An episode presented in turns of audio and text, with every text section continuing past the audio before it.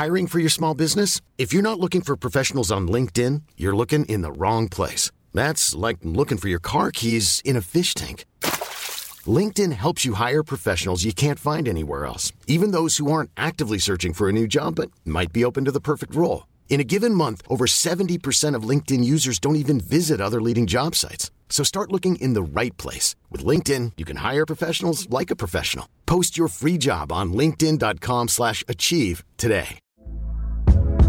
Hey there, it's Michelle Norris. I'm host of a podcast called Your Mama's Kitchen. When I travel, I'm usually looking for a way to find a taste of home when I'm not at home. And one of the things I love to do when I am at home is entertain. And Airbnb allows me to do that. When I was in California recently, I rented a house that had a great kitchen. And when we were sitting around the table, we're all thinking, we're in someone else's house. Someone could be in all of our homes as well. If you have a home, but you're not always at home, you have an Airbnb. Your home might be worth more than you think. Find out how much at airbnb.com/slash host.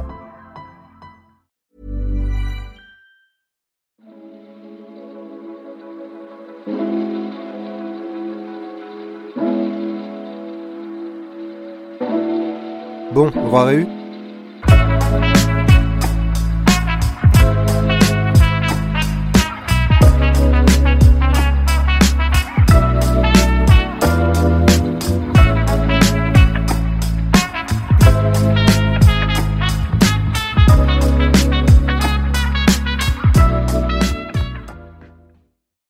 peu près tout le monde aime et vénère Alien le huitième passager et Alien le retour, même si on peut se disputer pour savoir lequel des deux est le plus génial, et en vrai les deux sont géniaux. On sait tous qu'Alien 3 est un cas spécial, puisqu'il est le fruit d'une production infernale, et qu'on ne peut que rêver de ce qu'il devait être en voyant la version longue, rafistolée par les producteurs et sans David Fincher. Les deux Alien vs Predator, bah c'est très con, potentiellement amusant mais irrémédiablement con. Et depuis, il y a eu Prometheus et Alien Covenant, dire qu'ils divisent serait un euphémisme. Dans l'équipe écran large, on est à deux doigts de former deux équipes comme dans Colanta, et moi je suis dans la team qui pense que c'est de la merde.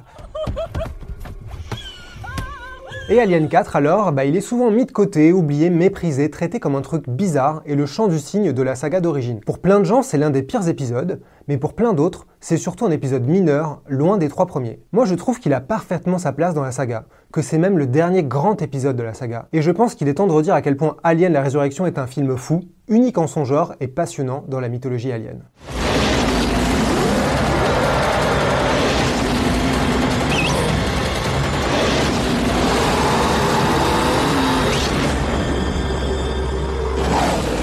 Savoir d'où est sorti ce Alien 4, il faut revenir à où en était la saga à ce moment-là. Parce qu'elle n'était pas au top de sa forme et c'était même pas loin d'être la fin des haricots de l'espace. Alien 3, je suis très fier de cette blague. Alien 3 est sorti en 92 après au moins 5 ans de développement chaotique où le désastre a finalement été évité de peu.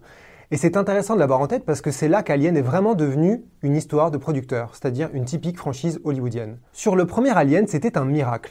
Un petit film avec une équipe exceptionnelle qui est née d'un alignement incroyable des étoiles. Il y a eu le succès de Star Wars qui a donné envie au studio Fox de se mettre à la SF, le projet maudit Dune par Jodorowsky qui a permis au scénariste d'Alien Dan O'Bannon de rencontrer Giger qui sera central dans la création du xénomorphe, le choix de Ridley Scott après pas mal de réflexions et doutes, et le désir dès l'écriture du scénario de ne pas avoir des personnages genrés qui a mené à faire de Ripley ce personnage féminin si important, bref c'était parfait. Ça a été un peu la même chose sur Alien le Retour.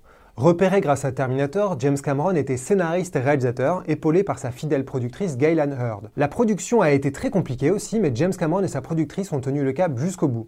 Le studio a même validé une version de 2h17 alors que normalement il voulait moins de 2 heures. Là encore, une situation assez parfaite au final. Tout a changé, bien sûr, sur Alien 3. Personne ne savait où aller, mais peu importe, il fallait une suite. Le projet est donc passé entre pas mal de mains avec plusieurs scénarios très différents et ça a traîné jusqu'à ce que Vincent Ward soit engagé pour écrire et réaliser. Comme Ridley Scott, il sortait un peu de nulle part, avait une vision bien à lui, mais cette fois, le studio a dit non après plusieurs mois de préparation. Ridley Scott et James Cameron s'étaient appropriés Alien, mais là, la Fox voulait contrôler la bête. Alien 3 est donc né dans la douleur du business hollywoodien.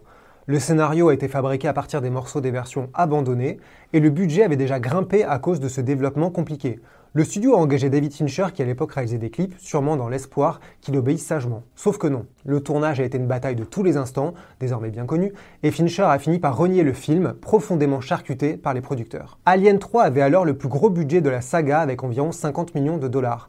Et pourtant c'est l'épisode qui a le moins rapporté au box-office dans les 160 millions. soit le contraire de ce qu'un studio attend à ce stade-là d'une franchise. C'est pour ça qu'Alien 4 ressemble à un petit miracle, parce qu'il a pu se faire et a ressemblé à une promenade de santé inespérée après tout ce bordel.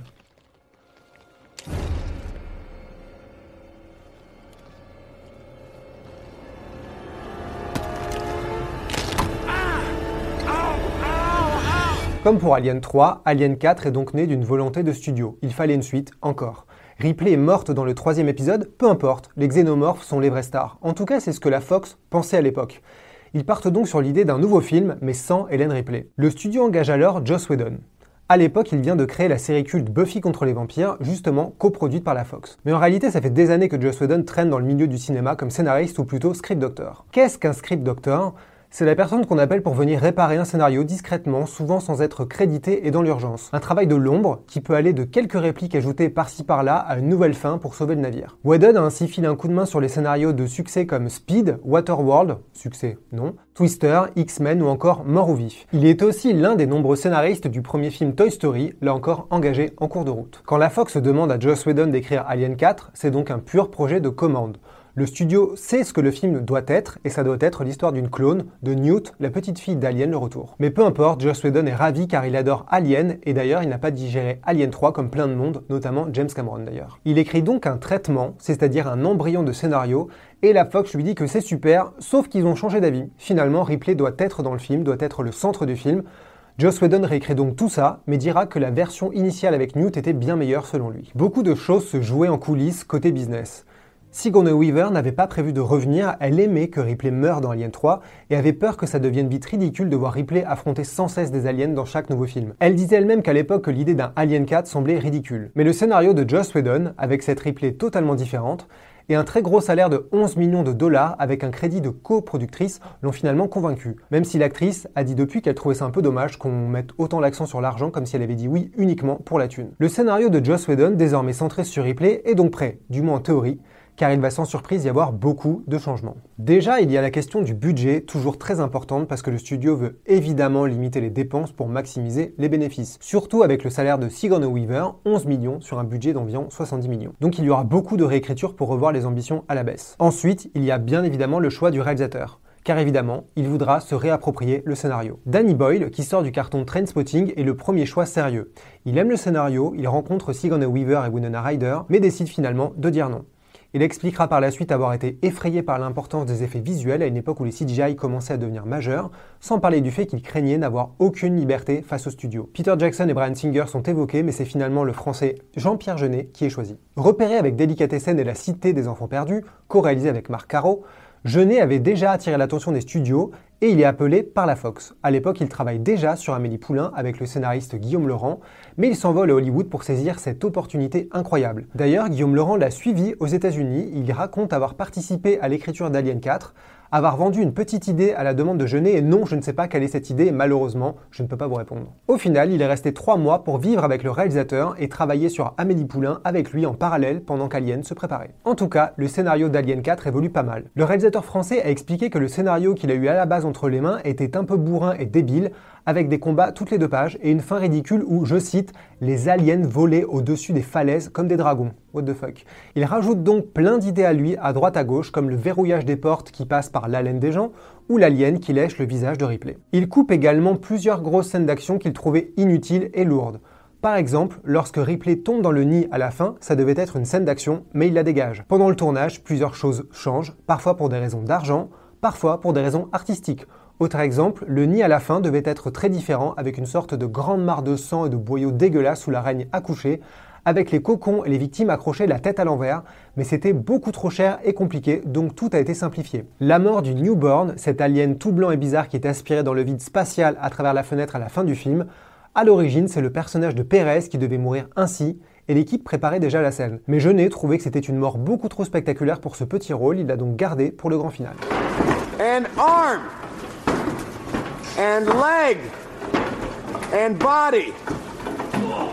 Mais c'est principalement la fin du film qui pose problème avec la question à 1000 points. Faut-il que ça se termine sur Terre? Ce n'était jamais arrivé dans la saga, même si Alien 3 avait teasé ça au tout début de sa promo. Preuve que c'était un objectif plus ou moins clair depuis un moment et que tout le monde y réfléchissait. Whedon a ainsi écrit plusieurs fins se déroulant sur Terre, dans une forêt, dans une décharge de vaisseaux spatiaux, dans un hôpital et même dans un désert avec un bout de la tour Eiffel qui sortait du sable, comme la statue de la liberté à la fin de la planète des singes. Ça n'allait jamais, soit parce que c'était trop cher, soit parce que c'était trop cheap et ce n'était satisfaisant pour personne. Au final, ils ont décidé que le film se terminerait avant que les personnages arrivent sur Terre, avec un climax à bord du vaisseau, ce que Jean-Pierre Jeunet a toujours préféré. Mais tout le monde a visiblement hésité jusqu'au bout puisqu'il existe une fin alternative sur Terre. Ripley et Cole sont face aux ruines de Paris et ça se termine sur une note très noire, notamment dans la musique.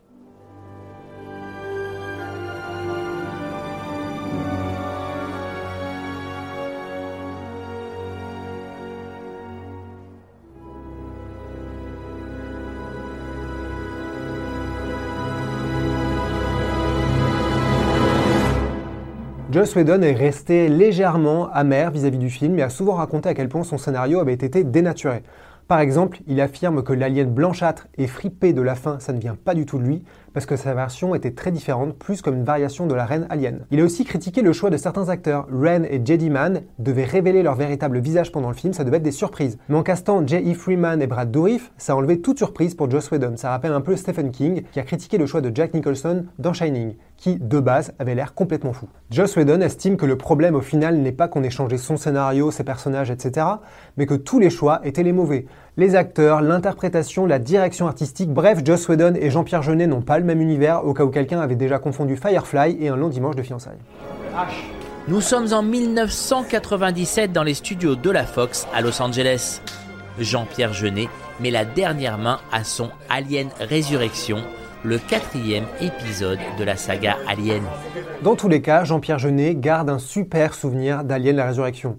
Il raconte que la Fox a soutenu sa vision, lui a donné une grande liberté et que ses idées étaient validées. Sûrement grand désarroi de Joss Whedon, mais c'est comme ça. La seule pression était celle du budget et des délais, mais Jeunet a joué le jeu et n'a cessé de répéter depuis que l'expérience a vraiment été idyllique. Sigourney Weaver a été une alliée majeure. Jeunet raconte que l'actrice très investie et très puissante sur ce film l'a soutenue du début à la fin. Et n'hésitait pas à faire pression sur les producteurs d'ailleurs, et par exemple, quand le studio a voulu couper la scène où un alien ramène Ripley dans le nid à la fin, comme dans une étreinte amoureuse, Weaver a menacé de ne pas assurer la promo pour les faire plier. Et évidemment, elle a gagné. Et tant mieux parce que la scène, elle est super. L'actrice avait retenu la leçon du bordel sur Alien 3 et là, elle avait son mot à dire sur plein de choses. Jeunet en parle comme d'une parfaite collaboration. Elle suivait ses directives tout en donnant son avis pour s'approprier les scènes. Par exemple, elle a demandé à changer de costume au dernier moment, quitte à foutre le bordel sur le planning de tournage, et elle a fait changer la fin dans le nid, puisqu'à l'origine, elle devait être dans un cocon immobile attaché. Et elle trouvait ça vraiment dommage pour Ripley. Jeunet s'est adapté et a vite compris qu'elle avait raison. Avec tant de liberté et confiance placée en lui, le réalisateur s'en est donné à cœur joie et il a ramené une partie de sa famille. Il caste ainsi Dominique Pinon, son acteur fétiche depuis le court-métrage Foutaise, également présent dans Délicatessen et La Cité des Enfants Perdus. Mais le plus drôle, c'est que ce n'est même pas son idée. Le studio et Sigourney Weaver voulaient vraiment absolument Dominique Pinon qui était le premier à ne pas y croire. Jeunet ramène aussi Ron Perlman, qu'il avait dirigé dans La Cité des Enfants Perdus, et pour le coup le studio avait plus de doutes mais a fini par accepter et être convaincu. Pour les seconds rôles, il se fait là encore plaisir. Il rêvait de travailler avec Brad Dourif et en tant que fan des frères Cohen, il caste G. Freeman et Dan et Daya. D'ailleurs, pour le rôle du grand méchant, Ren, il raconte que le studio ne voulait pas dépenser trop et donc ne voulait pas un nom trop connu. Jeunet a alors proposé de changer le rôle pour en faire une femme, mais c'est là que c'est drôle, le département marketing de la Fox a aussitôt dit non. Hors de question de faire d'Alien 4 un film trop féminin, puisqu'il y avait déjà Sigourney Weaver et Winona Ryder. C'est complètement débile, on est d'accord. Il est aussi d'embarquer Marc Caro, mais lui n'apprécie pas vraiment les contraintes d'un tel projet. Il aimerait dessiner la créature ou les vaisseaux, mais tout ça est déjà géré par des gens ne reste que les costumes où Caro propose quelques idées avant de s'en aller. Il dira qu'il n'en reste pas grand-chose, hormis peut-être sur le personnage de Dominique Pinon. Jeunet reprend le directeur de la photographie Darius Konji après Délicatessen et la Cité des Enfants Perdus. Celui-ci raconte qu'il avait déjà refusé le projet avant que Jeunet ne soit engagé et qu'il y est allé uniquement pour lui. Il sortait à l'époque de Seven, donc autant dire qu'il faisait ce qu'il voulait. Jeunet amène avec lui quelques autres personnes clés, comme son monteur ou encore Pitoff, qui a bossé sur les effets visuels de la Cité des Enfants Perdus et sera aussi réalisateur de seconde équipe. Il a d'ailleurs réalisé quelques grosses séquences et a donc largement contribué au film. C'est aussi lui qui a insisté pour que les vaisseaux soient des maquettes et pas du full CGI. Tout ça pour dire que sur le papier, Alien la Résurrection est donc une équation étonnante, voire absurde. Jean-Pierre Jeunet a débarqué avec une partie de sa famille et c'est d'autant plus important qu'il parlait quasiment pas anglais au départ et avait donc un traducteur avec lui. La communication n'était donc pas simple avec les équipes américaines. Ça donne encore plus l'impression qu'il était dans une bulle avec son clan et la protection des gens qui avaient le pouvoir comme Sigourney Weaver. Et tout ça, pour moi, ça se voit à l'écran puisque ce Alien 4 est complètement halluciné. La première chose qui frappe, c'est que ce Alien ressemble bel et bien à Jean-Pierre Jeunet. Tout comme Alien ressemble à Ridley Scott et Alien le Retour représente à peu près tout le cinéma de James Cameron. Et ce n'est pas anodin parce que là, c'est le quatrième épisode d'une saga énorme avec beaucoup d'enjeux et de fric à Hollywood. C'est encore plus étonnant avec un réalisateur étranger. Il suffit de regarder Catwoman, Hitman ou Babylon AD pour constater que ce mariage finit souvent en désastre et que tout le monde repart en pleurant et ou en hurlant. I'm not Orson Welles. I'm not Steven Spielberg. I'm fucking Matthew Kassovitz. Avant d'être une super production, Alien la Résurrection ressemble ainsi à Jean-Pierre Jeunet lui-même parce qu'on retrouve plein de choses importantes dans son cinéma. Déjà, l'humour noir, un peu grotesque, et la légèreté. Le couteau dans la jambe de Dominique Pinon, la scène avec le ballon de basket, le bad boy qui a plus peur d'une petite araignée que d'un gros alien, ou encore quand Ripley montre qu'elle peut arracher la langue de quelqu'un. Jeunet voulait que ce soit drôle, et rien que ça, c'était assez nouveau dans la saga, et ça l'est encore aujourd'hui.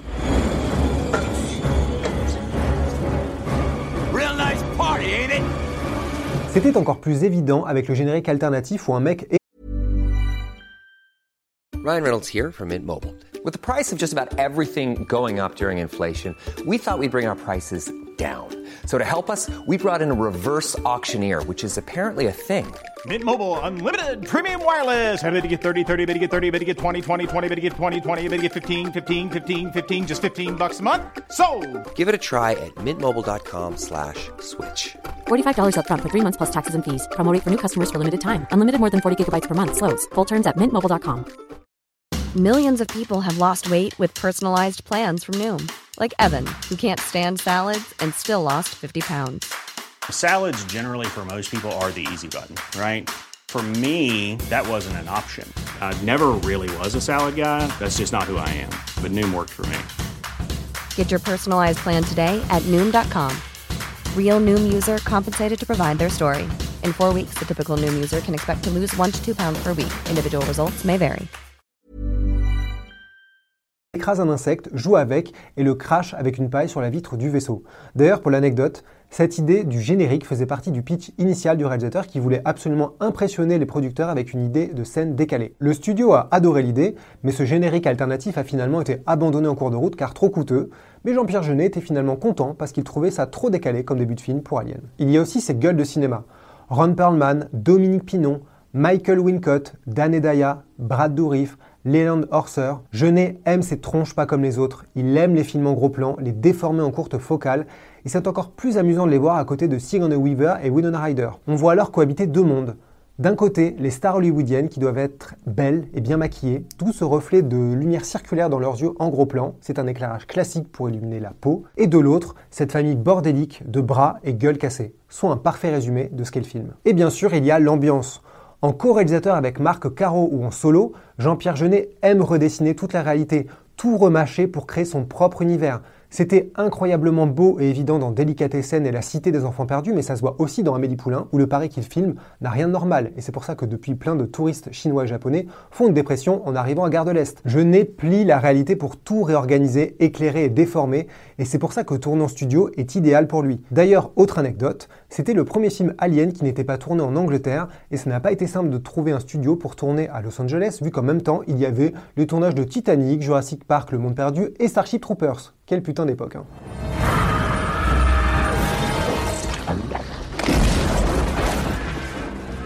La beauté de ce quatrième épisode, c'est donc qu'on est vraiment dans un cas à part. Ce n'est pas juste une suite avec un technicien qui vient faire le job sans imprimer son identité. On est dans cette logique excitante d'inviter un réalisateur et le laisser s'amuser avec l'univers. Un peu comme au début de Mission Impossible à l'époque de Brian De Palma et John Woo. Jeunet a donc créé sa version de la SF qui n'a rien à voir avec les précédents aliens. Ici, tout baigne dans des couleurs jaunes, de la fumée avec des éléments qui brillent, scintillent. On est loin du futur un peu sale et brut de Ridley Scott qui voulait trancher avec la SF de Star Wars ou Star Trek. Jeunet va à fond dans cet univers très léché, très bande dessinée, qui assume son côté artificiel et n'hésite pas à s'amuser avec une caméra mobile et des effets de style grandiloquents. Ça n'arrête à peu près jamais de bouger, souvent pour le simple plaisir gratuit de créer du mouvement et du spectacle.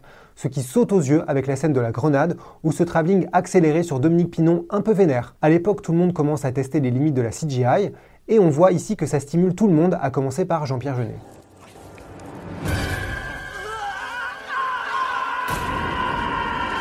Ça explose notamment dans la grande partie spectaculaire du film, lorsque le groupe de survivants doit traverser une zone immergée du vaisseau. Là, c'est typique du film de genre. Oubliez la pure logique, avait surtout l'envie de confronter les personnages à un gros danger et filmer les aliens sous l'eau, car ça n'avait jamais été fait dans la saga. On sent là cette vraie envie de jouer avec l'univers et les codes du genre, puisqu'on a déjà vu ce type de scène mille fois. C'est même un gros cliché de série B, type un cri dans l'océan. On sait qu'au moins une ou deux personnes vont y passer, et tant mieux. Après cette scène bleutée, on reprend une bouffée d'air et l'enfer continue. Les survivants arrivent dans un nid avec des œufs, mais attention, ce nid ne ressemble à aucun autre vu dans la saga. Il y a un facehugger qui fait trempette, puis Ripley qui s'en débarrasse sans boire la tasse, Cole qui se prend une balle et tombe dans l'eau, mais elle revient 5 minutes après, un alien qui marque un record de saut dans une piscine dans l'espace et poursuit les héros sur l'échelle, crache de l'acide à la gueule d'un pauvre homme, et c'est le mec handicapé qui survit, il y a de grosses explosions, plein de fumée, d'étincelles, on est vraiment dans le pur spectacle potentiellement un peu con, mais c'est comme une attraction, et encore une fois ça ne ressemble à aucun autre épisode de la saga. Jeunet y va à fond et ça se voit dans sa mise en scène, avec notamment ce travelling un peu fou sur l'échelle, la musique tonitruante et la cascade complètement ridicule de Ron Perlman. On retrouve cette dans la scène où un mignon bébé sort de Purvis. Là encore, c'est une idée de Jean-Pierre Jeunet. La bestiole semble prendre possession de lui pour en faire un surhomme, ce qui permet de stopper le méchant du film, lui fracasser la tronche et donner lieu à l'une des mises à mort les plus inattendues de la saga. Entre ce plan qui plonge dans la gorge du pauvre homme et ce chestburster qui traverse le crâne d'un autre, on voit bien que Jean-Pierre Jeunet s'amuse avec cet univers un peu comme un gamin invité chez un copain super riche qui a de super jouets, qui ne touchera qu'une seule fois dans sa vie, donc autant se faire plaisir et en profiter. Et le studio était totalement partant pour ça, pour ce côté fun et décomplexé, surtout après un Alien 3 dépressif. Ils savaient que le public était adepte de ça, voulait cette violence et ce fun, et c'est pour ça qu'ils n'avaient aucun problème à valider cette scène où un soldat est complètement gelé et cassé en mille morceaux.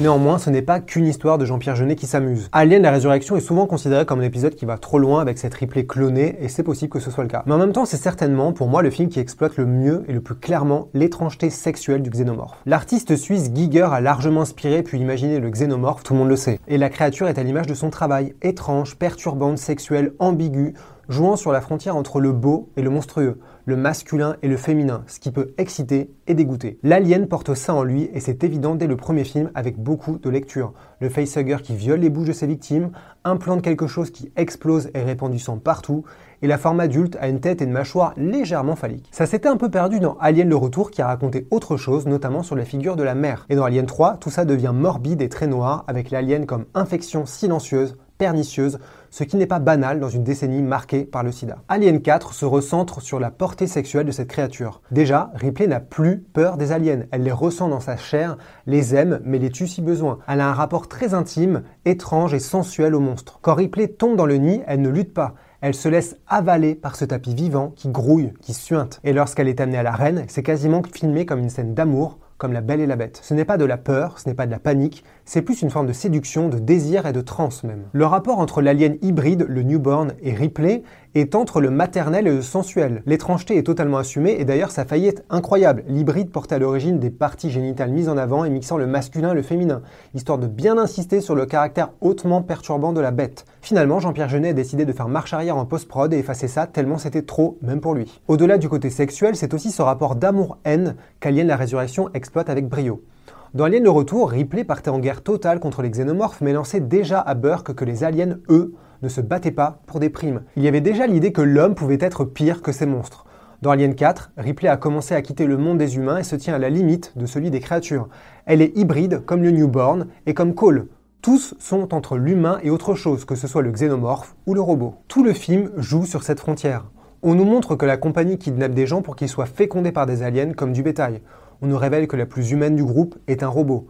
Ripley tue des aliens, mais quand Hillard est attrapé sous l'eau, elle regarde la scène avec une curiosité et une attention très étrange. Entre l'humain et l'inhumain, le beau et le monstrueux, le drôle et l'angoissant, le plaisir et le malaise, il n'y a qu'un pas. En ça, c'est très proche de Giger, l'ambiguïté sur tous les tableaux. D'ailleurs, je n'ai raconte que Giger avait beaucoup aimé Alien la Résurrection. Il y a une scène très importante dans le film quand Ripley découvre les 7 clones ratés et abandonnés avant elle. Sigourney Weaver a dit qu'elle avait accepté de faire le film quasiment uniquement pour cette scène, en tout cas c'est ce qui l'avait motivé à la base, ce qui n'est pas anodin. Ce moment montre bien que cette Ripley a beau être une création, une abomination scientifique, elle a gardé ce qui compte le plus, l'empathie, ce que les humains sur cette station ont visiblement accepté de perdre au nom de la science ou de l'argent. On voit Ripley qui replace la couverture sur le clone encore vivant dans un geste presque maternel avant de répondre à sa demande et la tuer. C'est un acte d'empathie absolue, d'autant plus fort que c'est Sigourney Weaver elle-même qui joue ce clone en souffrance sur la table.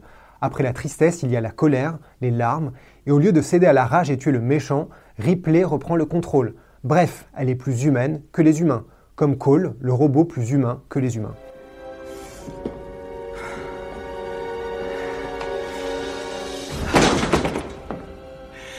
Impossible de ne pas revenir aussi sur la toute fin lorsque Ripley sacrifie le newborn dans le vaisseau pour sauver la Terre, Cole et la situation. C'est un moment classique, le grand moment où on tue le méchant, c'est de l'héroïsme, sauf que là c'est teinté de quelque chose de beaucoup plus dur.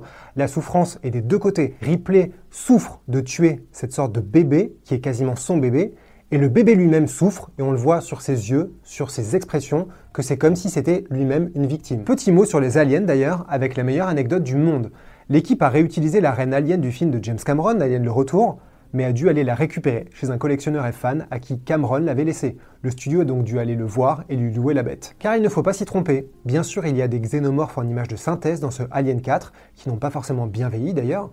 J'ai du mal à dire vieilli, hein. qui n'ont pas forcément très bien vieilli d'ailleurs, mais aussi pas mal de xénomorphes avec des acteurs costumés et des animatroniques, comme en bon vieux temps. Sigourney Weaver y est pour beaucoup dans la réussite d'Alien la Résurrection.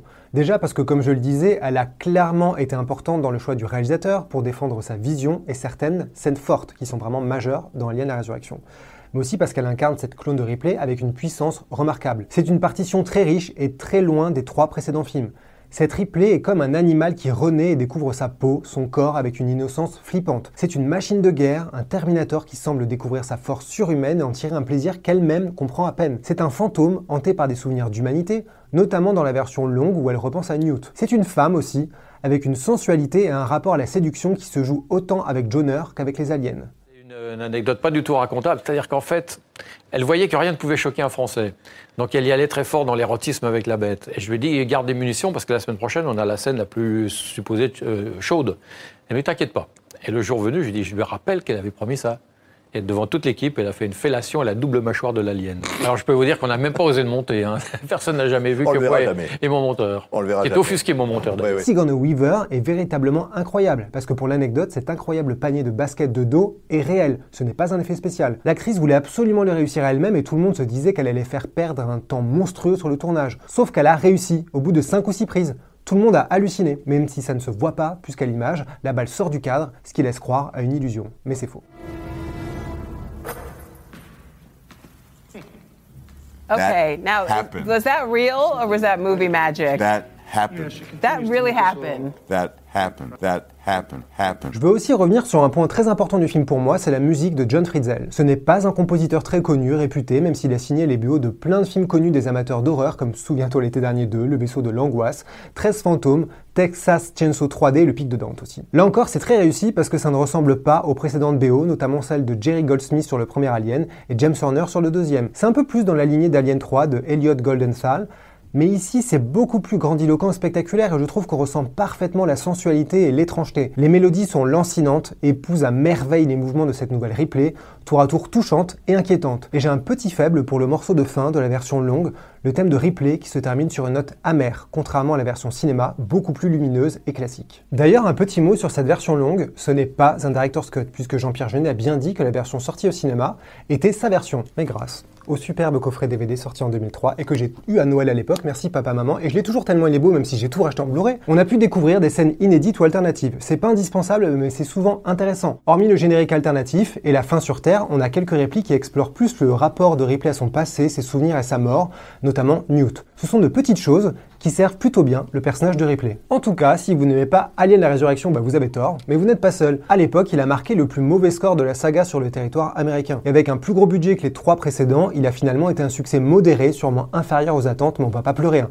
On se doute que sa carrière en vidéo, DVD et compagnie par la suite a été largement à la hauteur. Sigourney Weaver, Winona Ryder, a Jean-Pierre Jeunet film, Alien Resurrection, rented today. À l'époque, la Fox était pourtant à fond sur un Alien 5.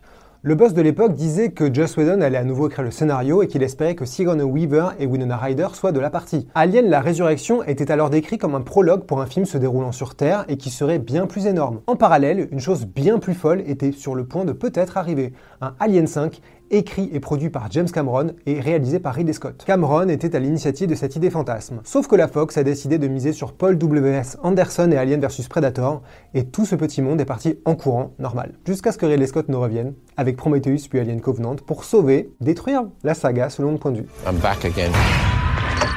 C'est encore une autre histoire, j'ai pas envie d'en parler et je ne suis pas d'humeur à être insulté, donc ne me faites pas dire que c'est de la merde. Tout ce que je peux vous dire, c'est qu'Alien la Résurrection mérite pour moi plus d'amour, même si oui, il a plein de défauts dont je n'ai pas parlé. Le plus évident pour moi, c'est le scénario qui a une construction très simplette et beaucoup moins riche et intéressante que les trois premiers films. On enchaîne les péripéties classiques, le groupe avance de pièce en pièce, les gens meurent les uns après les autres sans aucune surprise, et on se contrefout de pas mal de personnages secondaires. Et j'ai envie de dire, oui, comme dans Prometheus et Covenant, mais chute. Il y a même des moments complètement cons qui n'ont aucun sens, comme lorsque Michael Wincott s'aventure seul dans un couloir parce qu'il a entendu un bruit, peut-être, je sais pas, en tout cas c'est digne d'une série B de seconde zone. Il y a aussi des moments très mal fichus en termes de spatialisation, trahissant que tout ça n'est qu'un tas de couloirs et pièces séparées. Jeunet l'assume, enfin l'a subi en tout cas, il n'y avait que deux couloirs et quelques pièces modifiées plusieurs fois pour créer l'illusion d'un vaisseau entier, et à peu près tous les décors ont été réduits pour des problèmes de budget. Régulièrement, le film rappelle qu'il est aussi, surtout parfois, un produit de studio à la base. Mais malgré ça, Alien 4 a de la valeur. Non seulement il a parfaitement sa place dans une saga si riche, audacieuse et précieuse, mais il est en plus passionnant à regarder, que ce soit comme un film Alien qui repousse les limites de la mythologie, ou comme un exemple de super production incroyable où un gros studio a fait ce qui devrait être normal, engager un cinéaste pour qu'il s'exprime, et pas pour qu'il fasse une dépression après avoir salopé son travail. Regardez encore une fois ce film si vous ne l'aimez pas et revoyez-le si vous l'aimez déjà. Moi, je vais me taire après vous avoir dit merci de suivre Écran Large, merci de vous abonner, de pousser bleu, de commenter, de partager avec nous votre passion sur la chaîne ou sur le site, surtout quand c'est fait avec politesse et gentillesse et passion. À bientôt